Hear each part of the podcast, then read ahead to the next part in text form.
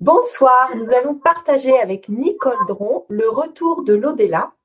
Alors, Nicole, elle a été l'une des premières à accepter de parler publiquement de son expérience du retour de l'au-delà. Et du coup, elle a écrit deux livres, 45 secondes d'éternité et le deuxième, dit mamie, comment on vit quand on est mouru, grâce à son petit-fils. Donc voilà, du coup, euh, comme pour elle, c'est une expérience qui la traverse, les, tout est reversé intégralement à une œuvre humanitaire. Donc euh, encore un, voilà, c'est génial de t'accueillir ce soir, Nicole. Bonsoir. Bonsoir, Gwénoline. Merci de m'accueillir. J'en suis ravie. Et bonsoir à toutes et à tous. On va être très très heureux de, tout l'enseignement et le partage que tu que tu vas nous proposer grâce à ton expérience. Donc, si tu veux bien euh, nous te, présenter et puis nous faire part de tout ça? Avec plaisir. Alors bon, comme l'a dit Bénoline, je m'appelle Nicole Dron. J'ai vécu cette expérience en 1968 à la suite de l'accouchement de mon second enfant, une petite fille. J'avais 26 ans à l'époque. Ne cherchez pas, j'ai 77 ans. voilà. Donc, euh, je dois dire que cette expérience a bouleversé toutes les valeurs de ma vie. Voilà. Je crois qu'avant, j'étais quelqu'un de, je me posais quand même des questions sur le sens, sur le sens de la vie. Bon, l'église, j'étais élevée dans la religion catholique traditionnelle. L'église donne bien sûr quelques réponses, mais je sais que j'ai embêté mon monsieur curé pour que avoir des réponses plus, plus, plus profondes. Et puis je ne les avais pas, puis on s'habitue à ça. Et finalement, grâce à cette expérience, ce n'est plus une croyance que j'ai en la survie, mais excusez-moi, mais c'est une foi totale. Quoi. Maintenant, je sais, je sais qu'on ne meurt pas. Je ne suis pas là pour euh, pour euh, comment obliger les gens à, à, croire. Pas du tout. Je respecte trop, évidemment, les croyances de chacun. Mais voilà, j'ai une conviction profonde. Donc, euh, j'ai vécu, comme je l'ai dit, cette expérience en 1968. Finalement, c'était à la suite d'une grosse hémorragie consécutive à l'accouchement. Donc, euh, si je me replace bien dans, dans l'époque, quoi, lorsque j'ai eu ma petite fille, tout s'était bien passé. Mais il était resté du placenta. Le docteur ne l'a pas vu. Et donc, euh, pendant que j'étais donc à la maternité, qui était tenue par des sœurs et par une sage-femme, la sage-femme m'a averti que elle m'entendait me lever la nuit pour me changer. Elle m'a dit que je perdais beaucoup trop de sang, qu'il fallait que je dise à mon médecin. Et à ce moment-là, le médecin traitant faisait encore des, comme on dit, des visites de courtoisie. Il est venu me voir. Et je lui ai dit, vous savez, docteur, par rapport à Thierry, mon garçon, voilà, je perds beaucoup de sang. Alors, est-ce que vous avez la température? Bien sûr, il s'est inquiété, mais Malheureusement, j'ai un tempérament de ne pas faire de fièvre. C'est extrêmement rare quand j'ai de la température. Alors, il a pensé qu'on attendait un petit peu, on verrait quoi. Et je suis retournée chez moi. J'ai eu une chance extraordinaire. Mon mari avait pris trois semaines de congé pour m'aider, donc à la suite de, de l'accouchement de ma petite fille. Et la veille du jour où il devait retravailler, j'ai fait une très très grosse hémorragie. Donc, j'étais emmenée à l'hôpital avec un drap entre les jambes, un manteau sur le dos. C'était au mois de janvier. J'ai perdu un temps fou, je me rappelle. Dans les couloirs de l'hôpital, on m'a mis sur un fauteuil roulant, on me demandait de pousser les portes avant tout devant moi. Je n'en avais plus à force. Et j'ai eu la curiosité de regarder derrière moi. On me suivait à la trace, quoi, malgré le, drap entre les jambes. On occupé de moi, enfin. Et on m'a pris ma, ma tension. J'avais 5 de. Et on a mis donc euh, toute la nuit la tête en bas, les pieds un peu surélevés. Et on m'a dit que le lendemain matin, quand ma tension aurait augmenté, on viendrait me chercher pour chercher un Et donc, le lendemain matin, lorsque j'ai eu une œuvre de tension, je me suis trouvée dans la salle d'opération pour faire ce fameux curtage. Je me rappelle encore du chirurgien avec son, son masque, déjà le bistouri à la main, et moi, je, me rappelle lui avoir dit, le docteur, si vous devez faire quelque chose, si vous devez m'opérer, surtout attendez bien que je sois endormie. Il m'a dit, oui, mon petit, comptez. Je me rappelle avoir compté jusque 7, puis après, plus rien. Je ne sais pas si cette expérience a eu lieu tout au début de mon opération. On a dû me faire une hystérectomie d'urgence. Au milieu ou à la fin, j'en sais rien, mais ce que je sais, c'est que d'un seul coup, je me suis trouvée au plafond. Je n'ai pas eu la perception de, sortir de mon corps. Non, simplement, je me suis trouvée au plafond. Tout ce qui était conscient en moi, mes sentiments, mes pensées, mes émotions, je dirais mon être réel, quoi, mon essence réelle, était au plafond et je voyais de tous les côtés à la fois. Et j'avais ce sentiment, mais vraiment étrange, de me sentir vivre, exister au-delà de mon corps. Pour la première fois de ma vie, je prenais conscience que j'étais l'habitant de mon corps. Alors j'entendais, alors je me suis regardée. Alors vous savez, à cette époque-là, j'avais 26 ans, sans être une beauté pour autant. On a chacun la jeunesse pour soi. Quand je passais devant la glace, je me faisais un petit sourire. Il y avait bien mieux, bien sûr, mais il y avait pire aussi. Donc ça allait pour moi. Tandis que là, bon sang, je me suis regardée, j'avais des tuyaux dans le nez, dans la bouche. Je n'étais pas, j'étais cadavérique, quoi. Et là, je me suis dit, mais qu'est-ce que t'es moche, ma fille? Mais déjà, ça n'avait plus d'importance parce que ce corps qui était là, allongé sur la table d'opération, c'était pas moi, c'était pas mon véritable moi. J'ai entendu le chirurgien qui a dit, elle me pète entre les mains.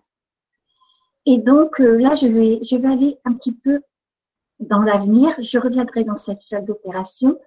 Donc un mois après, j'étais rentrée chez moi. Je me rappelle Nicole, Nicole, si je peux me permettre, donc dans ce que tu dis, on est, on est d'accord que nous sommes des êtres dans des corps physiques.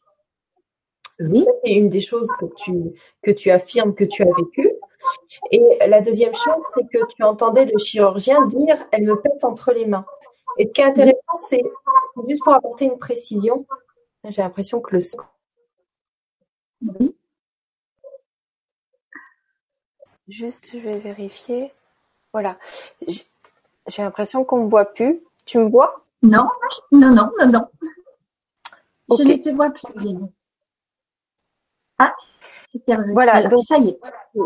C'est très, très spécial ce soir au niveau du. alors, alors voilà, ce que je voulais dire, c'est que ce qui est intéressant quand il y a une opération, quand on doit se faire anesthésier, c'est intéressant de dire au chirurgien de ne pas parler, parce qu'ensuite, nous, on entend, on est toujours conscient, on enregistre tout, et puis ça peut créer des injonctions. Euh, donc, Évidemment.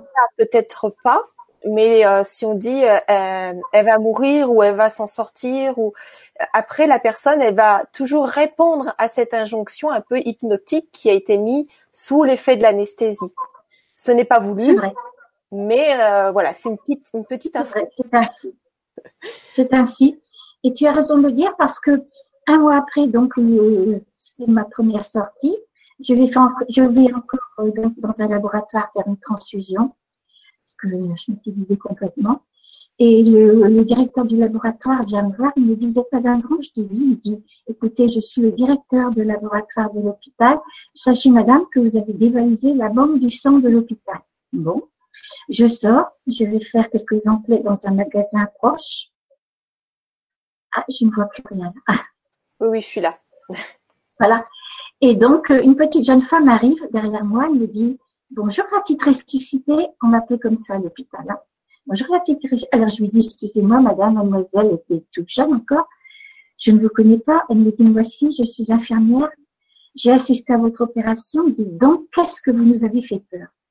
Alors j'en ai profité là pour lui demander ce qui m'était arrivé parce que tu sais bien que les, les, docteurs, les chirurgiens sont toujours très pressés et le chirurgien avait dit à mon mari que je revenais de très loin que tout, danger semblait écarté, mais qu'il fallait être très très prudent. Et c'est vrai que pendant les 9-10 jours où je suis restée à l'hôpital, j'avais tout le temps quelqu'un à côté de moi qui, qui me surveillait, enfin bref.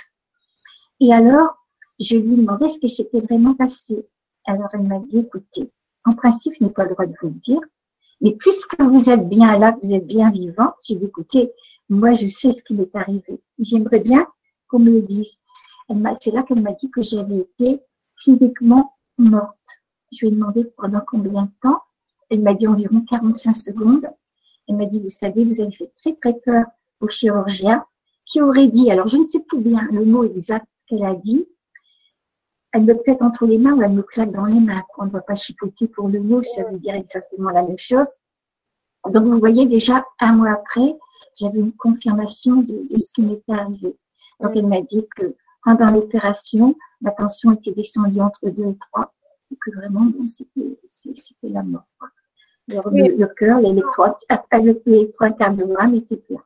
Et puis, il faut savoir que euh, dès que l'être décide de quitter le corps, le, corps, les organes du corps peuvent vivre encore 8 à 10 minutes et certains beaucoup plus longtemps. Mais quand l'être décide de partir, le corps commence à se décomposer. Donc c'est vraiment l'être qui mhm. contrôle. Oui, bien sûr. Alors, je retourne dans cette salle d'opération. Là, j'avais fait donc euh, un petit, petit aparté. Alors, dans cette salle d'opération, j'ai entendu le, chien, le chirurgien qui, qui a dit euh, vite, elle me pète entre les mains. Donc, euh, puis là, je ne suis pas restée plus longtemps. J'ai pensé, c'est bête, mais j'ai pensé à mon mari et à mon beau-père qui étaient là dans, dans la chambre de l'hôpital quand on m'emmenait dans la salle d'opération. Mon mari m'avait dit, t'en fais pas, va tout, tout va bien se passer.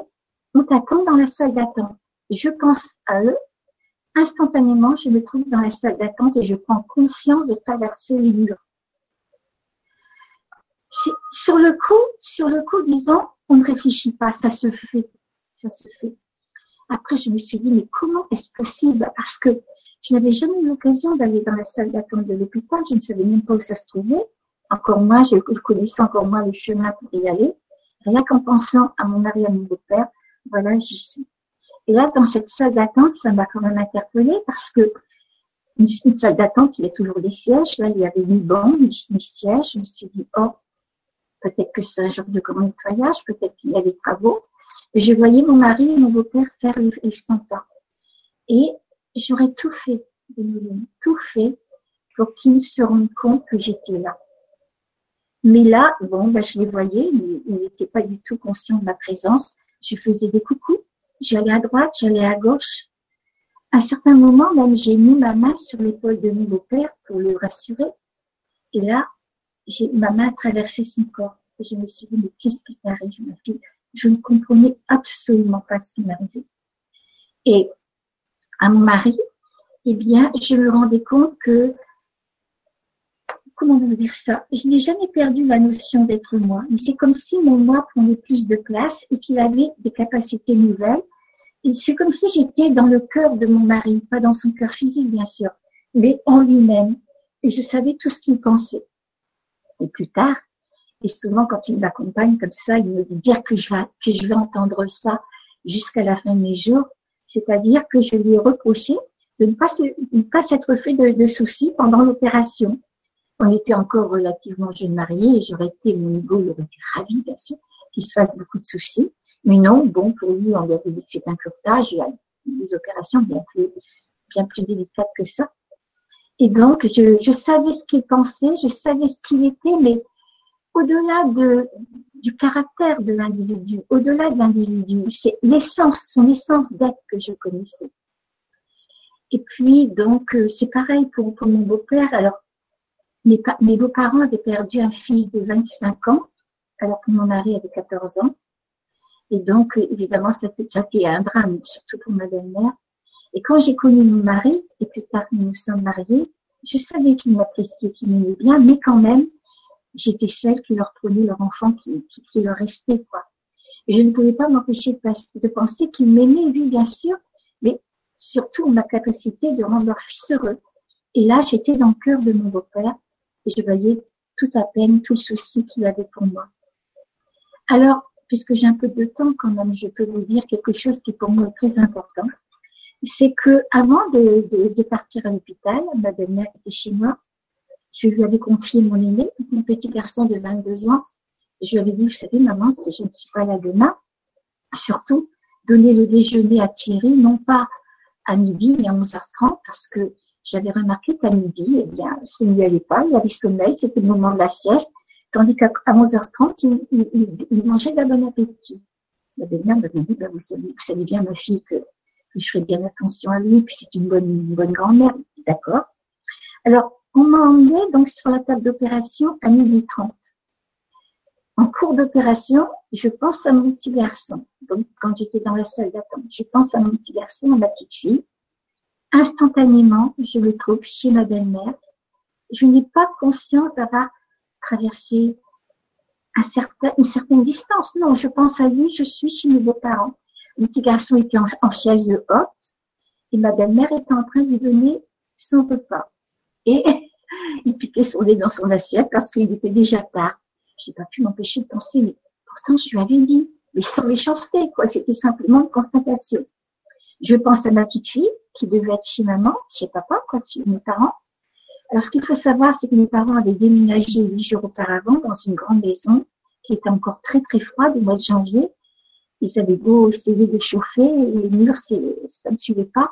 Maman avait peur, donc elle avait confié ma petite fille à, tante à mon mari, et puis mes parents faisaient tout ce que les parents pouvaient faire, bien sûr. Et là, quand je suis allée chez mes parents, évidemment, ils ne me voyaient pas non plus.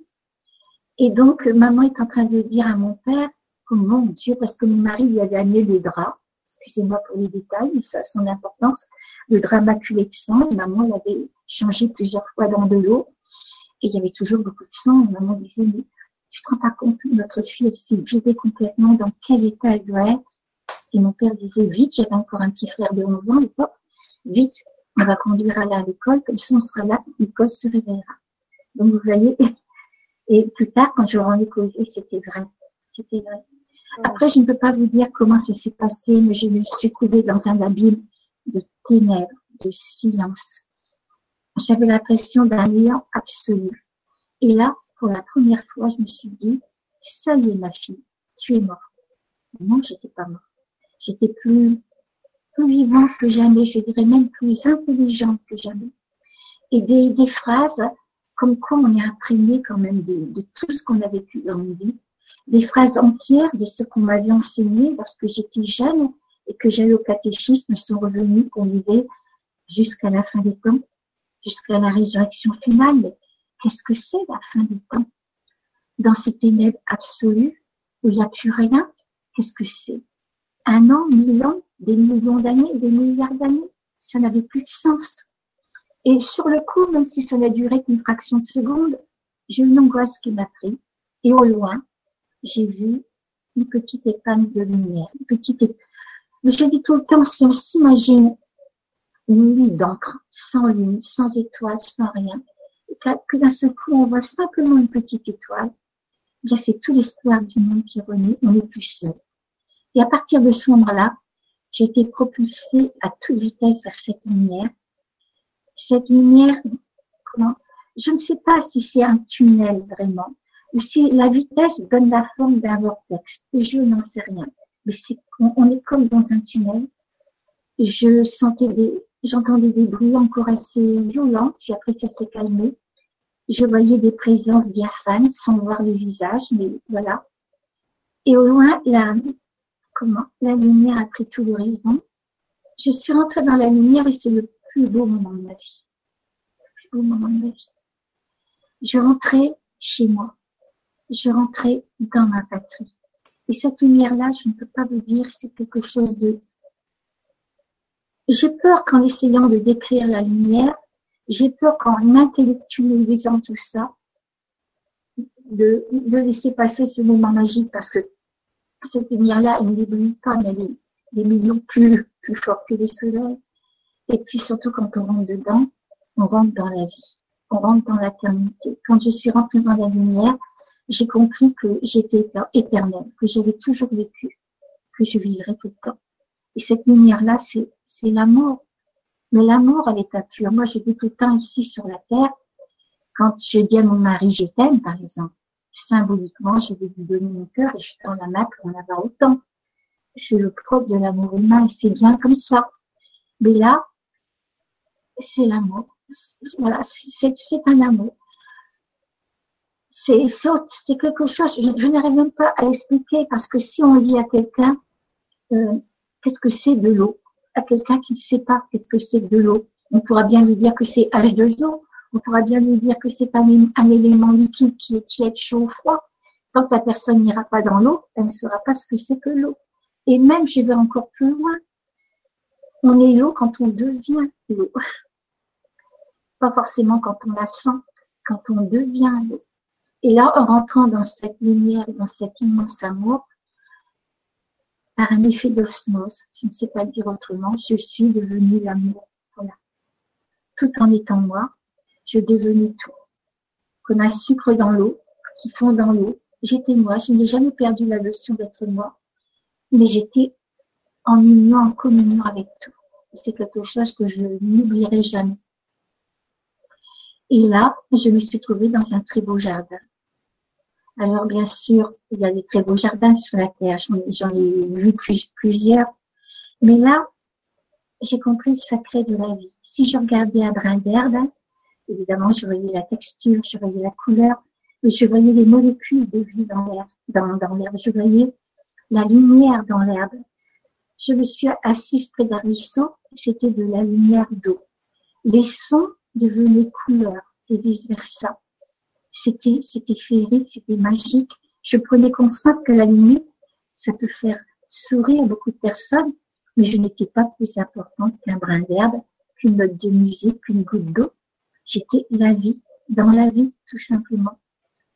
Et là, je me suis dit, mais c'est formidable. Si seulement toutes les personnes qui ont perdu un être cher pouvaient s'imaginer ça, qu'ils sont retournés au pays et qu'ils sont sur le chemin pour retourner au pays. Mais j'ai pas le droit de conserver ça pour moi. Et là, j'ai vu des êtres que je n'ai jamais vus sur la terre qui m'attendaient. Et je les ai reconnus. Et pourtant, je ne les ai jamais vus ici sur cette terre.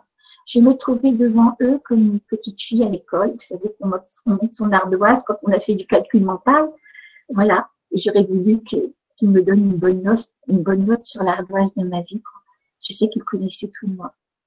Et là, dans ce, dans ce beau, jardin, j'ai vu un être venir vers moi et me cœur a parce que j'ai reconnu mon petit frère.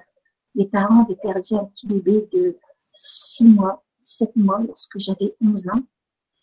J'étais déjà assez âgée pour que ce petit enfant-là, eh bien, c'est, j'étais un petit peu sa, petite maman pour lui. J'avais eu deux frères entre deux, mais on était plus proches comme âge et c'était plutôt les compagnons de jeu.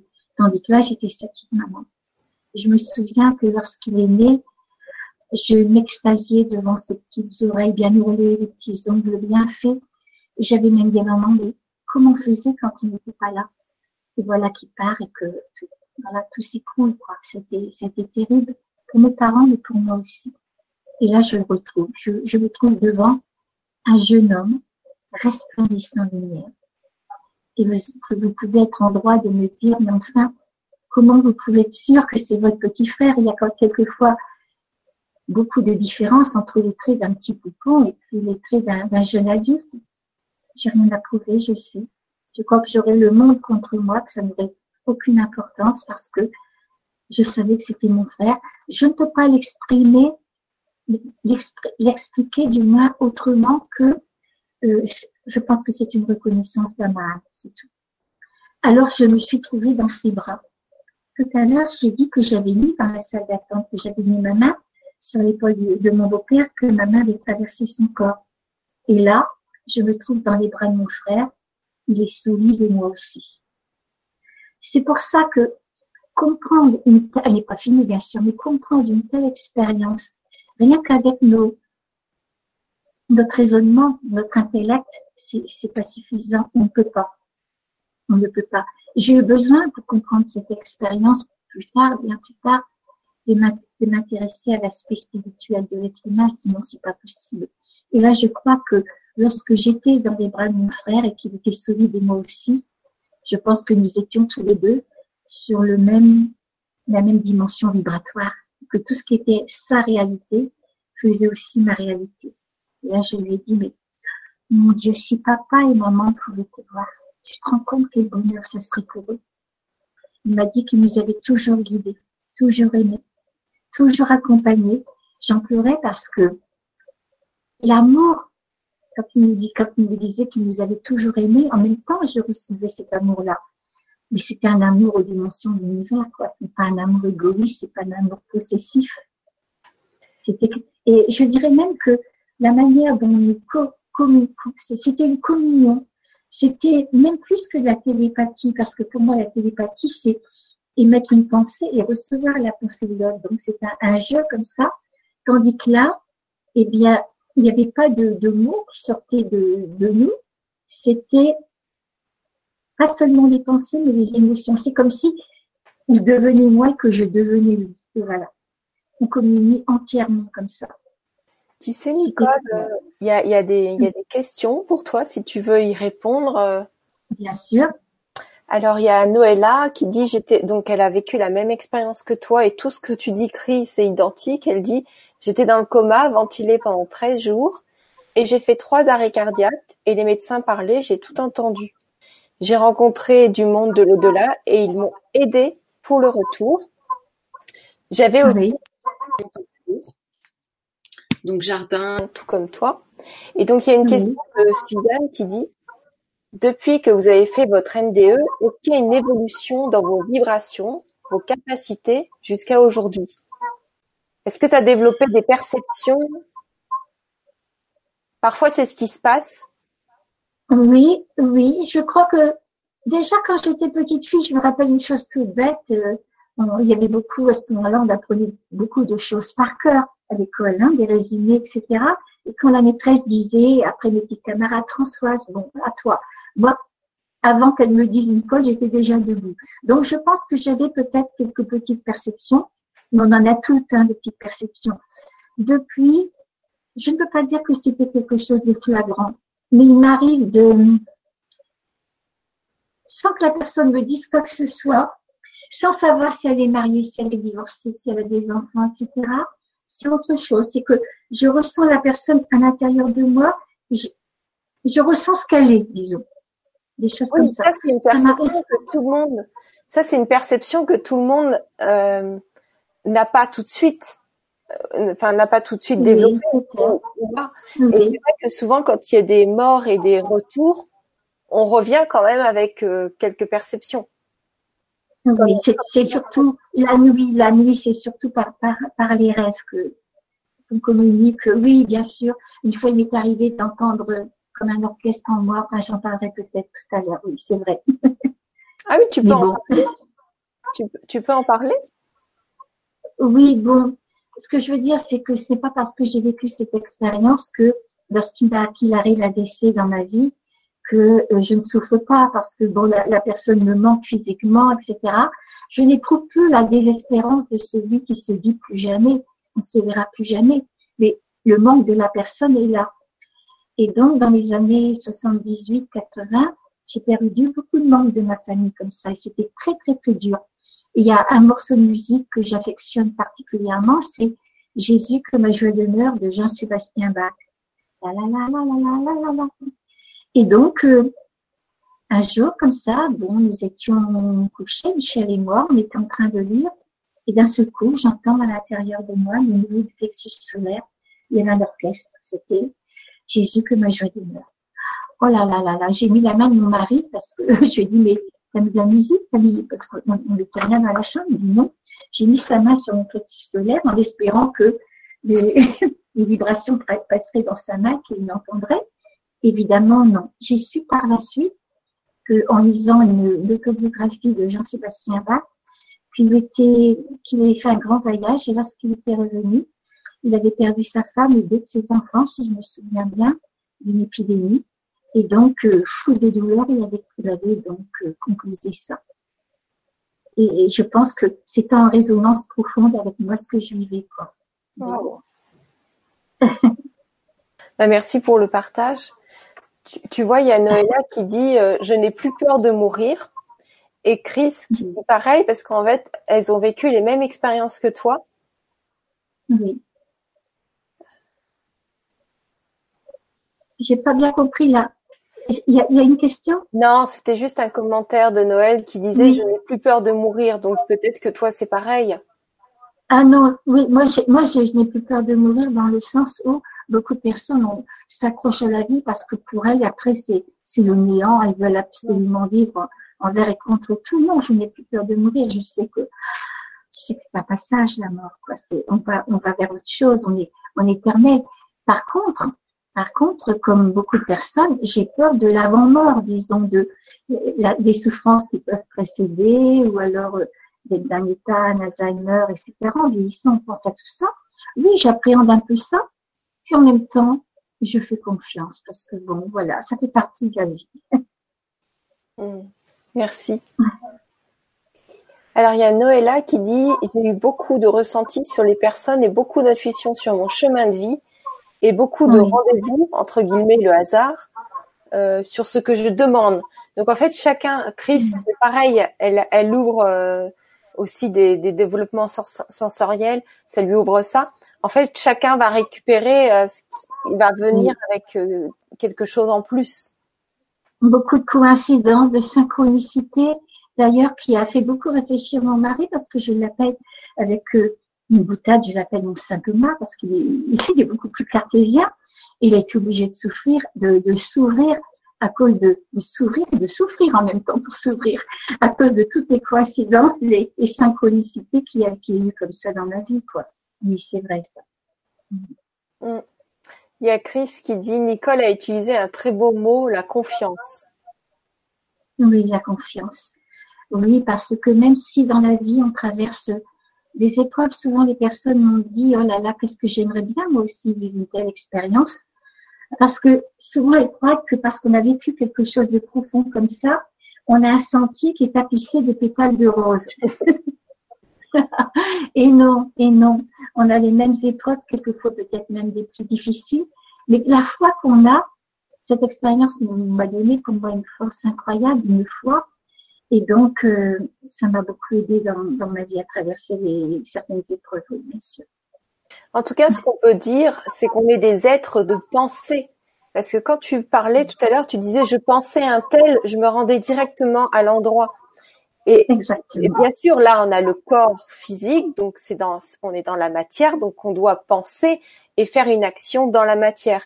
Mais à la base, quand on pense, on crée une idée, et donc on exécute. Toi, tu pensais et tu y allais direct.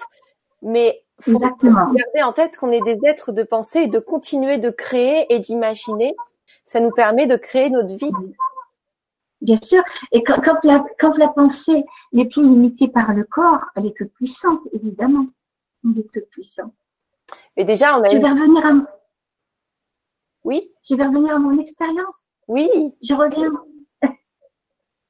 ça, ça résonne, c'est pour ça. Je reviens à mon expérience, je continue ou, ou je réponds encore aux questions Non, non, on est avec toi. D'accord.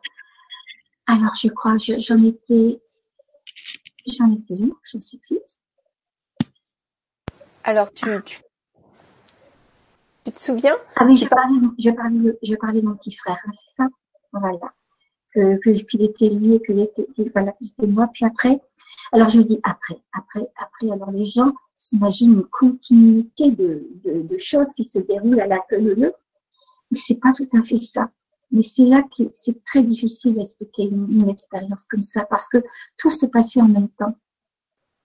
Mais moi, je suis obligée de dire avec des mots et les mots c'est à la suite les uns des autres. Et, et plus tard, j'essayais de d'expliquer ça à mes enfants en disant, vous voyez, donc admettons que je découvre euh, une petite source. Cette source devient un ruisseau. Le ruisseau, avant là, voilà, il coule pendant 15 km avant d'aller à la mer. Si je marche le long des berges du ruisseau, il me faudra un certain temps pour aller à la mer. Un avion qui passe au-dessus, il voit à la fois la source, le ruisseau et la mer. Et voilà. Et de l'autre côté, tout, tout, était là. Je ne peux pas dire autrement. J'ai vu, j'ai vu comment les, je ne peux pas vous, expliquer, mais en 45 secondes, j'ai vu la naissance, on pourrait se dire comme si je voyais la naissance de la Terre. On parlait des, civilisations disparues, dont l'Atlantide. On me disait, ça je n'oublierai jamais, que Dieu était la force, la vie et le mouvement. Que tout ce qui allait dans le sens de l'unité, c'était bien. Que ma vie, par rapport à l'éternité, c'était comme un battement de cils dans ma propre vie. J'étais capable de dire là, mais que ta volonté soit faite et non la mienne, même si j'emploie un langage religieux, faut, le prendre dans le sens où il dit ça, parce que dans cet état-là, j'étais capable de me, de me délester de, de moi-même, finalement, d'accepter les choses. Et on me disait que lorsque je mourrais, on ne me demandera pas de quelle religion, de quel, de quel euh, pays, de quelle race, etc. je fais partie. Seulement comment as-tu aimé, qu'as-tu fait pour les autres? Parce que seule la qualité d'être d'un individu est importante. Et on me montrait, donc c'était en 1968 que j'ai vécu ça, je voyais l'avenir, on me montrait qu'à un certain moment, il y aura un, un comment, un, une peste qui, enverrait, qui envahirait le monde entier. Certains m'ont dit, mais vous ne croyez pas, Madame Dron, que c'est aussi sida J'en sais rien. Je n'avais pas de mots pour ça. On montrait le chômage aussi qui envahirait le monde entier. Et surtout, ce que je voyais, c'est des bouleversements climatiques, tout ce qui est en train d'arriver en ce moment, et une violence inouïe qui élevée. Et tout ça n'était pas quelque chose d'obligatoire. Je ne suis pas venue apporter la sinistrose loin de là. C'est simplement qu'on me prévenait que tout pourrait arriver, mais aussi être transformé si nous on se transformait intérieurement.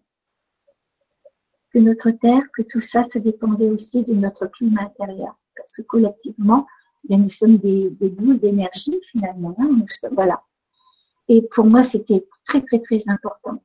On m'a montré aussi que j'avais déjà vécu sur la terre. Alors, j'étais élevée dans la religion catholique traditionnelle. Évidemment, ça, c'est, enseigné. Mais de l'autre côté, pour moi, c'était d'une évidence capitale. Parce que je me suis vue, j'ai vu des, des tranches d'autres vies, le lien qui unissait les vies. on me disait qu'on revenait tant qu'on n'avait pas acquis assez d'amour et de sagesse que c'était une question d'évolution. On m'a montré, comment vous dire ça, à un certain moment, j'ai eu l'impression, mais formidable ça, que le monde entier se mettait à, ma compréhension, disons, sous la forme d'un être que notre cœur connaît. Il ne s'est pas présenté, mais notre cœur connaît. Et je suis certaine que chacun d'entre nous, plus tard, on va se trouver devant quelqu'un qui va l'air comme ça. Et cet être-là m'a posé deux questions. Comment as-tu aimé? Qu'as-tu fait pour les autres? Et en même temps qu'il me demandait ça, je voyais des milliards d'individus, la terre entière, les gens qui étaient, qui imploraient le ciel, qui avaient les, bras levés vers le ciel, et je savais profondément au fond de mon cœur que chaque personne ici sur la terre, quelque part, un jour ou l'autre, souffrait. Et qu'est-ce que j'avais fait pour ces personnes-là? J'avais 26 ans à l'époque, bon, je, je me suis ni, ni meilleure ni pire qu'une autre, mais je me suis vraiment rendu compte que je n'avais rien fait de particulier. Et plus tard, finalement, parce que toute cette expérience s'approfondit avec le temps. Et je comprends que ça correspondait à comment as-tu fait grandir la vie en toi et dans tout ce qui t'entoure. Aussi bien un animal qu'une fleur, que, des personnes qui sont autour de nous. Évidemment, c'est un sourire, c'est apporter la soupe aux voisins si on en a besoin, aider la personne à traverser la rue, mais comment si j'ai fait grandir la vie en elle? Et je me rendais compte que ça nécessitait un amour, un amour immense, savoir se connaître soi-même, s'aimer soi-même, savoir reconnaître tout ce qui limite la vie en nous, de quoi on est esclave, etc., pour nous en débarrasser. Et quand on a fait ce travail-là, peut-être qu'on peut aider l'autre un petit peu à faire quelques pas sur ce chemin-là. Oui, je voyais tout ça. On m'a montré aussi le futur de ma vie. Euh, à un certain moment, je n'avais pas de date, mais je voyais que mes beaux-parents et ma grand-mère, qui avaient sensiblement le même âge, à trois ans près, que lorsqu'ils quitteraient cette, cette terre, ça serait tous les trois, presque en même temps, dans deux à trois semaines d'intervalle. Plus tard, bien des années après, j'ai dit ça à mon mari. Et donc, bon, et puis environ une dizaine d'années après, le 27 janvier 81, un mardi, mon beau-père décède. Trois semaines après, un mardi, comme on me l'avait montré, ma grand-mère nous quitte et à la fin d'année, c'était ma belle-mère. Donc, vous voyez, il y, a, des petites choses comme ça qui se sont concrétisées dans ma vie. À la limite, je n'avais pas besoin de ça, moi, pour savoir ce que j'avais vécu. Mais mon, entourage avait peut-être besoin de ces, de ces preuves-là. Et puis, on me, disait que c'est une expérience qui, pour moi, se situe au-delà de toute religion et philosophie. Elle se situe au-delà tout en en étant le cœur. Je veux, dire, je veux dire par là que elle n'est pas, j'ai connu de l'autre côté la seule religion qui pour moi est valable, c'est la religion de l'amour. Mais cet amour-là n'était pas institutionnalisé. Voilà. Et malgré tout, on me disait que le Christ allait revenir sur la terre et que c'était imminent. Alors évidemment, on peut dire, oui, cette dame, elle parle de, euh, voilà, d'un amour qui est au-delà de toutes les chapelles religieuses, et puis elle parle du Christ. Mais, voilà, on me disait que le Christ n'appartenait à aucune chapelle, c'était la plénitude de Dieu dans l'individu.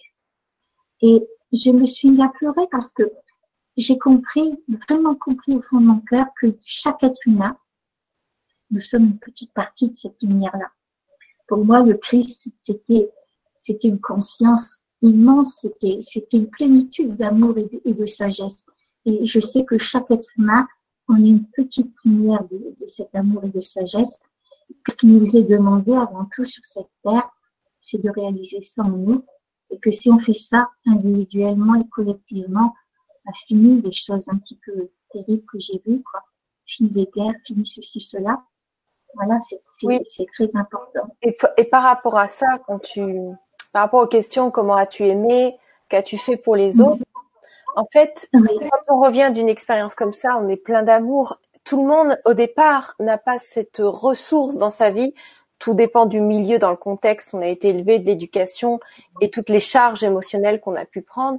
Et ce qui est intéressant, c'est en regardant ces vidéos-là, en lisant des livres, en allant à des conférences, ou simplement en côtoyant des gens plus positifs, on augmente notre conscience, donc on apprend des choses, on est éduqué, on devient plus responsable aussi, on se dit ah bah oui ça ça se fait, ça ça se fait pas, on ouvre notre cœur et forcément, plus on est conscient, plus on est responsable, plus on a une éthique. On a une éthique et l'amour est là parce que on comprend tout. Donc ça passe aussi par de l'éducation, comme là une vidéo comme ça.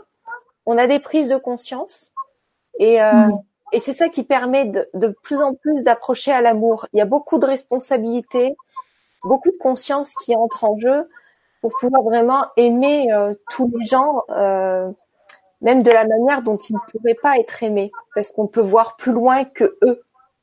Et, euh, oui. c'est beau parce que tu m'as fait... Oui, et tu m'as fait prendre conscience que j'ai oublié de dire quelque chose d'important, parce que quand, quand cet être m'a demandé comment as-tu aimé, qu'as-tu fait pour les autres, bien maintenant j'ai revécu ma vie à l'envers, mais pas, pas de moi à ma naissance, à mes 26 ans, de mes 26 ans à ma naissance. Et tout ce que j'ai pensé, toutes les émotions que j'ai vécues, tout tout, tout était là. J'étais capable de revivre la, la plus petite chose comme la plus, la plus grande chose, mais c'était, c'était formidable. Je me rappelle quand j'allais en vacances chez mes grands-parents quand j'étais petite, j'avais un petit chien Dick que j'ai retrouvé. C'était formidable. Quand j'avais fait quelque chose de bien, je me trouvais dans le cœur de la personne à qui j'avais fait du bien. Finalement, quand je quand j'avais fait quelque chose de bien, comme j'étais en même temps, j'étais moi et j'étais l'autre en même temps. Il y a cette unité de l'autre côté. Bien, le bien que j'avais fait, ben, ça me revenait quelque part. Et quand j'avais été désagréable, bien sûr, ça m'est arrivé. Et malheureusement, ça m'arrive encore quelquefois. Eh bien, voilà, j'étais dans le cœur de la personne à qui j'avais fait du mal et je comprenais de l'intérieur la personne comment, comment elle avait pu souffrir et réagir. Et puis en même temps, ce qui est quand même très troublant, c'était comme si, tout en étant une personne, c'était comme si j'étais deux personnes, parce que j'avais cette faculté de me voir telle que j'étais, avec la distance nécessaire, parce que quand on se, quand on a fait malgré tout un, certain euh, travail intérieur dans sa vie, on se dit par exemple dans une situation délicate, oui, si je n'avais pas dit ça, j'aurais pas mis de l'huile sur le feu, et à l'occasion, ça serait passé autrement. Donc, on, voilà, on essaye quand même de, de se connaître et, et, d'arranger les choses. Mais on s'aime tellement bien quand même qu'on n'arrive pas tout à fait à être euh, dégagé de soi-même. On arrive tout le temps à s'excuser quelque part en se disant oui, mais ceci, oui, mais cela. Tandis que là, là, non, j'étais, je me, regardais comme si je regardais quelqu'un dans un bon. Et j'étais capable de me voir telle que j'étais, avec les défauts, avec les qualités que j'avais. Et j'étais capable non pas de juger ma vie, j'aime pas tellement ce mot-là, mais d'évaluer ma vie par rapport à ce qu'elle aurait pu être si j'avais toujours vécu dans l'amour et dans la sagesse. Et là, ça, c'est aussi une sacrée leçon. Parce que, avant, j'aurais eu tendance à dire, oh, ben, s'il y a ça dans ma vie, c'est à cause de mon mari, ou de mes beaux-parents, ou des, des collègues de travail, etc. Quoi. Tandis qu'après une telle expérience, eh bien, on se sent partie prenante de tout. Qu'est-ce que j'ai fait pour que, voilà. Mm. Et c'est intéressant ce que tu dis dans, aussi dans le sens où, euh, euh, vous savez, c'est pas pour faire joli quand on dit avoir une parole impeccable, autant pour soi que pour les autres dans les quatre accords complets qu'ils en parlent. C'est quand on, se dispute avec quelqu'un, on peut dire des choses pas agréables, ça reste, ça s'ancre dans la personne, et mais nous, ça nous fait du mal aussi. Donc soit c'est passé et on peut revenir s'excuser, soit on, on, réfléchit, on se met à la, à la place de l'autre pour voir pourquoi cette personne a réagi comme ça euh, pour comprendre son comportement, parce que nous, on va réagir en colère par rapport à une action qui nous a déplu. Et quand on regarde, ah bah oui, mais elle, elle s'est sentie comme ça, je comprends, donc, ok, ben je comprends qu'elle agit comme ça, mais moi, ça me, ça me met en colère et, et j'aurais pu dire des choses maladroites. C'est bien de se mettre à la place des autres et c'est bien de, de, de faire chaque jour en sorte d'avoir une parole qui ne va pas blesser autrui, on va pas dire de commère, on va pas alimenter quelque chose de négatif. C'est-à-dire, on va plutôt rentrer chez soi le soir plutôt que de dire ah, il m'est arrivé ça, ça, ça, de dire bon bah euh, de, regarder ce qui est positif et dire ah bah il m'est arrivé, euh, j'ai rencontré telle personne et tout, et comme pour nous-mêmes, ça nous nourrit positivement. C'est vrai, c'est vrai. C'est à force de faire ça qu'on a plus de conscience et qu'on a plus d'amour aussi hein, pour nous-mêmes. Bien sûr, bien sûr, bien sûr. Euh, euh, bon, depuis cette expérience, euh, ça je comprends parfaitement parce que je n'ai plus, je ne suis plus dans le jugement comme j'aurais peut-être pu être auparavant. Je ne suis plus dans le jugement, sans être complaisant pour autant, mais je sais que chacun d'entre nous, on est en devenir. On est en devenir. Donc, on ne connaît pas le passé d'une personne, on ne connaît pas pourquoi elle fait ceci ou elle pense cela. Donc, on ne peut plus juger de la même façon, c'est pas possible.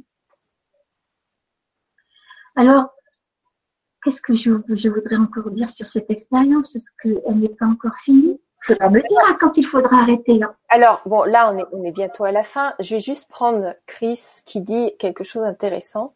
N'oublions pas que la pensée est créatrice et elle se cristallise dans la matière. Alors, soyons vigilants et formulons nos pensées dans l'intelligence de l'amour émotionnel.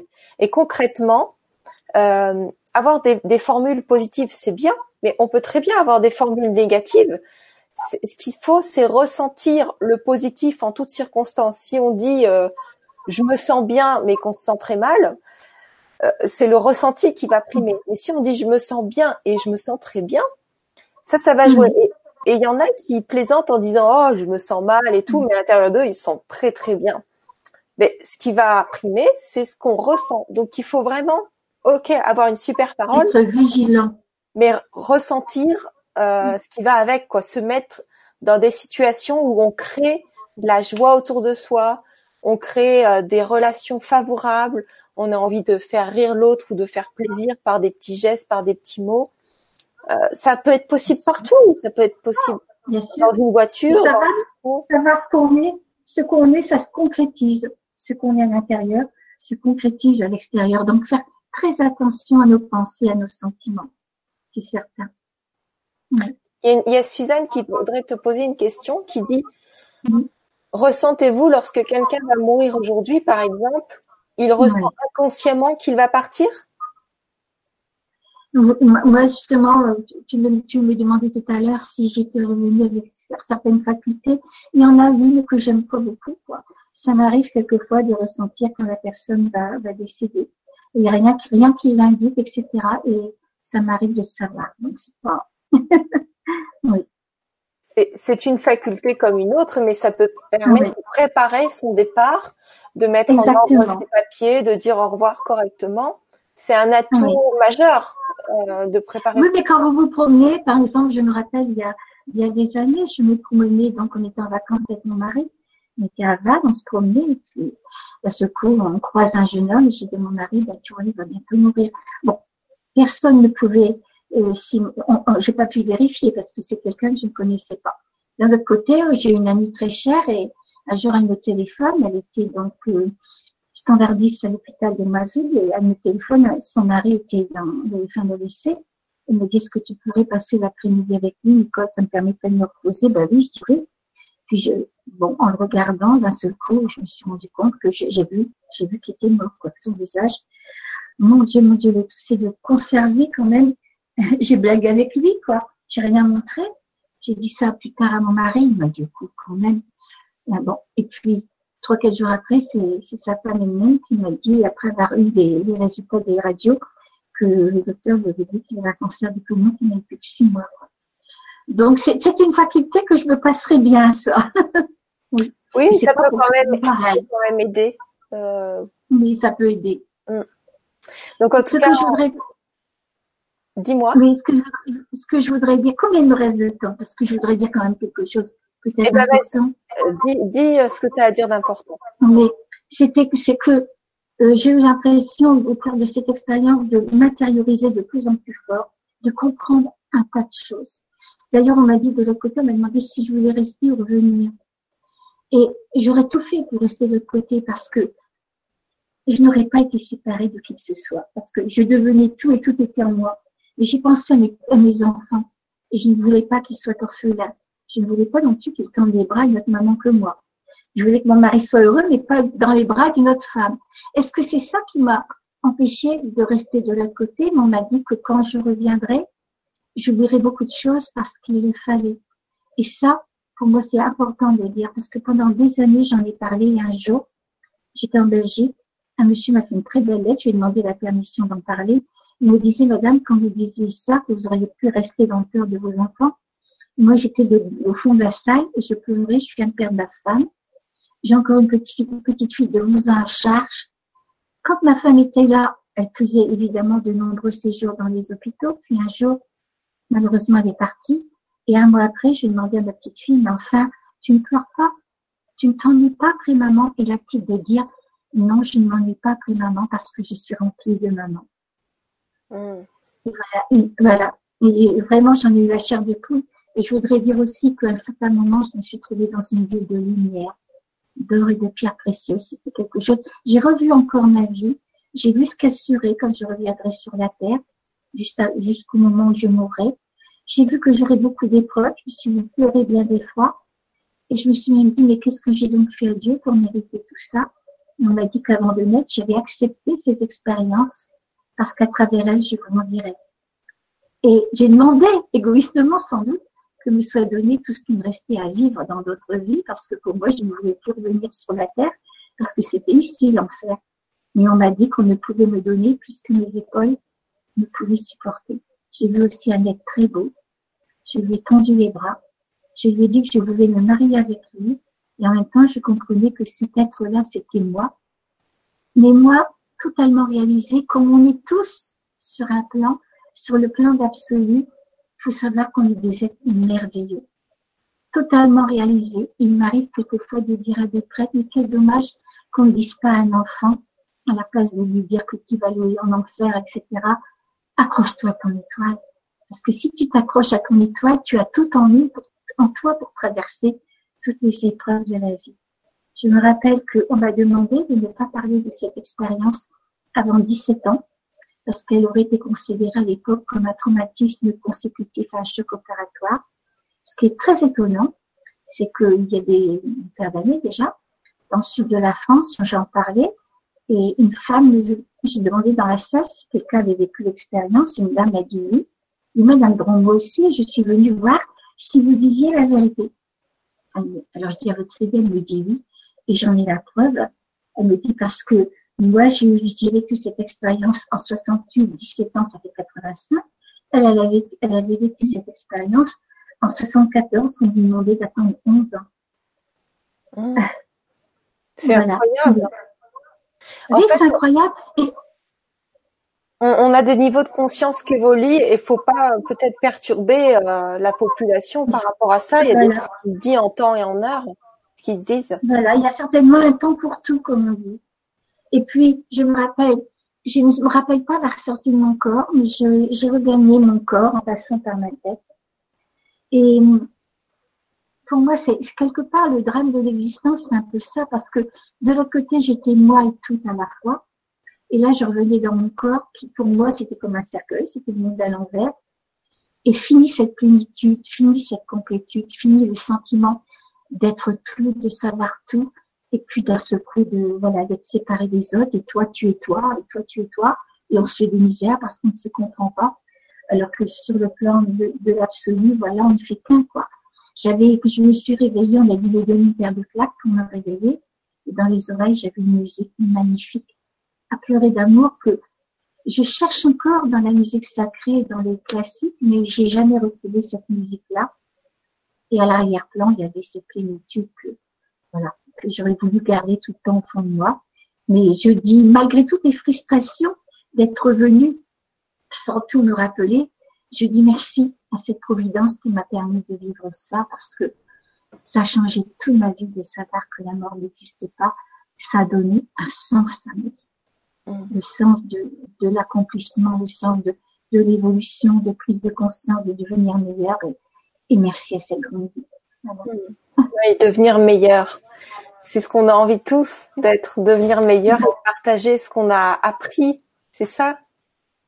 Mais oui, mais là, bon, quand on n'a peut-être pas une expérience comme ça ou équivalente, on peut se dire la vie c'est métro, boulot, de dos, on va essayer d'en profiter, puis tant pis pour les autres, quoi. Bon, j'exagère, je caricature évidemment. Mm. Tandis que là, on comprend profondément, mais dans le fond, c'est très que, que la vie, c'est quelque chose de précieux. Ça nous a été donné, mais pour un but, c'est vraiment, c'est pour évoluer, c'est pour, voilà, c'est. Et tu vois, des personnes comme toi ouvrent le chemin qui fait que d'autres ont cette conscience-là qu'on est là pour partager, pour s'éduquer entre nous et puis pour grandir ensemble. Donc il y, en a beaucoup, enfin tous ceux qui nous suivent là, c'est c'est ça. Donc c'est ça que beaucoup. Je, je, suis ravie d'être un d'être un petit grain de sable qui permet à d'autres petits grains de sable de voilà de s'ouvrir. Merci la vie. En tout cas, merci, merci à toi. Merci Nicole d'avoir accepté l'interview. Est-ce que je sais que tu as donné beaucoup, beaucoup, tu t'es déplacé euh, dans beaucoup d'endroits. Et c'est vrai que pour toi, c'est moins pratique qu'avant de se déplacer. Mhm. Et euh, donc là, le fait que ce soit une interview euh, de chez toi, ça, ça nous a facilité. Donc merci d'avoir accepté. Merci de m'avoir invité, Bénoline. Et, euh, et puis merci à vous tous hein, de partager euh, tous autant euh, dans le chat. je vois souvent des, fidèles comme Chris et tout, donc ça fait vraiment plaisir. Vous savez, la semaine dernière, j'étais en Suisse, j'ai interviewé beaucoup de personnes merveilleuses comme Nicole sur sur un salon. Et si vous voulez voir les interviews, je les ai postées sur le YouTube de Gwenoline TV. Donc n'hésitez pas à aller voir, c'est des personnes authentiques et très très variées et euh, je pense que ça peut vous apporter aussi quelque chose. J'aimerais terminer, si tu me permets, Nicole, ah, en, montrant, en, montrant, ton livre, ton dernier livre. Sur, ah oui. Euh, c'est ton, c'est ton petit-fils qui t'a finalement aidé à l'écrire. Il, il, y a un chapitre. Il y a un chapitre de, qui, qui correspond à une question que m'avait posée à mes petits-enfants quand il avait cinq ans. Et oui, j'ai adoré écrire ce chapitre-là. J'ai adoré écrire tous les, tous les autres chapitres, mais en particulier celui-là, oui, c'est vrai. Euh, c'est un livre, on pourrait penser que c'est un livre, le titre pourrait faire penser qu'il est uniquement dédié aux enfants, mais non, pas du tout. C'est un livre que j'ai écrit à la suite du, du premier, 45 secondes d'éternité. Les gens m'ont posé tellement de questions, mais pointues, ciblées, euh, telles, quelles, telles que, par exemple, Madame Brune, mais voilà, j'ai perdu un enfant. Si on a, on, si on adhère au concept de la réincarnation, à ce moment-là, quand je vais mourir et que mon enfant sera réincarné, je ne le verrai plus alors. Donc c'est des questions, vous voyez, pointues comme ça sur le, sur le pardon, sur le karma, sur la souffrance, et le rôle de l'incarnation, etc. Enfin bref, voilà. C'est pas un livre pour enfants. Voilà, en fait, c'est simplifié, c'est avec des mots simples, mais on n'est pas lassé. En fait, euh, c'est une formule simple de pouvoir expliquer euh, concrètement ce qui se passe. Et donc, tu as repris un petit peu du premier livre pour euh, pour pouvoir quand même poser la base de ton expérience. Voilà. voilà. Et puis, bon, je sais que tu aimes pas trop parler de tes livres en général, Mais bon, c'est quand même génial parce que c'est un acte humanitaire, donc tout est reversé. Voilà. Tu peux en parler quand même. Comment? Tu peux en Comment? C'est positif. Oui, non, non, bien sûr, non, bah c'est bon. Moi, j'ai vécu cette expérience-là. Pour moi, c'était un cadeau cette expérience. Donc, je ne vais pas, je ne vais pas faire payer une expérience qui ne m'appartient pas. Je ne suis qu'un canal. Bon, d'un autre côté, euh, un livre, c'est il y a un éditeur qui, qui lui a des fruits avec euh, avec l'imprimerie, avec l'État, avec les charges, etc. Donc, un livre, ça se vend. Et disons que ma part, euh, bon, ma part est reversée donc à des associations humanitaires. Et oui, franchement, il y a beaucoup d'associations qui font beaucoup, beaucoup, beaucoup, beaucoup de bien. Je suis ravie de pouvoir les aider comme ça. Alors, en gros, en gros, le premier livre, 45 secondes d'éternité, raconte mon expérience. J'aurais voulu ne raconter que mon expérience, mais tout en décrivant, je me suis rendu compte que ça se greffe sur un, un vécu. Bon, ça, c'est une, une, autobiographie quelque part. Puis en même temps, donc, ça parle du futur de l'humanité et de ce que mon mari et mes enfants ont pensé de cette expérience. Pour eux, c'était important qu'ils puissent s'exprimer. Et je, je, je suis d'accord. Puis le deuxième, vous voyez, répond donc aux questions qui m'ont été soumises suite à mon premier livre. Voilà. Super. Bon, écoute, merci beaucoup. Je vous embrasse très, très fort tous. Un grand, merci. grand merci à toi, Nicole. Et puis, plein, plein d'amour à vous tous. Belle soirée. Merci. Et puis, je souhaite des bonnes fêtes de fin d'année, un bon Noël à tous. Voilà. À tout bientôt.